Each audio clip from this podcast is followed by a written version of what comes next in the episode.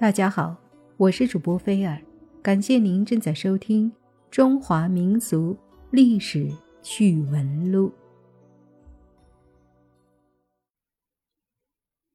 说到皇后啊，其实大家也知道的，每个朝代都有，但毕竟也是有这么多朝代，而且朝代里面还有超多的皇帝们，所以这皇后就多了去了。那皇后这么多，其实也要分好看和不好看系列。那在咱们中国的历史上，哪位皇后最美丽呢？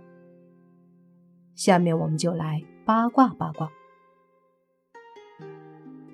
汉高祖的皇后叫吕雉，高祖死后被尊为皇太后，是中国历史上。有记载的第一位皇后和皇太后，又称为汉高后、吕后、吕太后。她也是一位很美丽的女人。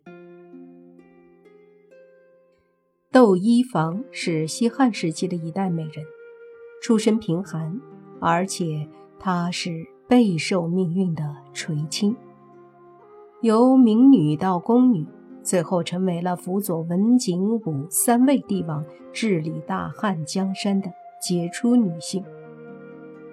要说中国历史上最美丽的皇后，她也得占一位。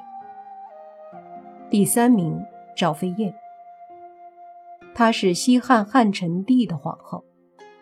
赵飞燕是一位在中国历史上传奇的人物和神话般的美女。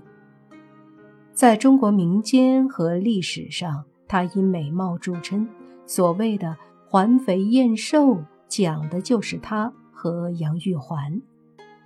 而燕瘦也通常用以比喻体态轻盈、瘦弱的美女。第四位，阴丽华，她是东汉王朝开国皇帝刘秀的第二任皇后。春秋时期的一代名相管仲的后裔，阴丽华在历史上也是以美貌著称。东汉王朝建立，郭氏成为了皇后，阴丽华是贵人。建武十七年，皇后郭氏被废，贵人阴丽华受封为皇后。《后汉书·皇后记》记载，殷后在位之时，端庄贤淑。不喜言笑，有母仪之美，说的就是阴丽华。甄宓，他姓甄，甄氏，中山无极人，也就是今天河北省无极县。中国三国时期魏文帝，魏文帝是谁呢？曹丕，他的正室，魏明帝曹睿之母，本来是袁熙的妻子。曹操攻陷邺城后，成为了曹丕的妻室。后来被郭女王，也就是文德郭皇后，诬陷重伤，被曹丕赐死。死后谥号文昭皇后。第六位长孙皇后，长孙皇后我们都知道是李世民的皇后，她在后位时善于借古喻今。匡正李世民为政时的一些失误，并且保护了忠正得力的大臣，先后为皇帝生下了三子四女。贞观十年崩，谥号文德皇后。第七位武则天，武则天是中国历史上唯一一个正统的女皇帝，唐高宗时为皇后。武则天认为自己好像日月一样崇高，凌挂于天空之上。于是，在称帝后，自号为圣神皇帝；退位后，中宗也称为则天大圣皇帝。武则天也是一位女诗人和女政治家。周女英。她比娥皇小十四岁。李煜与娥皇结婚时，小周后年仅五岁。小周后天生活泼、美丽可爱，深受李煜母后的喜爱，时常派人接她到宫中小住。她酷似初入宫时的娥皇，后来也被封为皇后，人们便把她称作小周后，这就是周女英。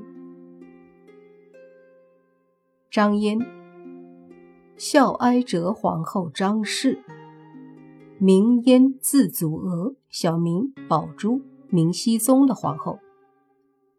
其父张国际因为女儿。被封为皇后的原因，也被封为了太康伯。最后这位呢，就是孝庄文皇后。孝庄文皇后是清太宗爱新觉罗皇太极的妃子，孝端文皇后的侄女，顺治帝爱新觉罗福临的生母，康熙帝爱新觉罗玄烨的祖母。是中国历史上很有名的一位皇太后和太皇太后。她的一生培育辅佐顺治、康熙两代君主，是清初杰出的女政治家。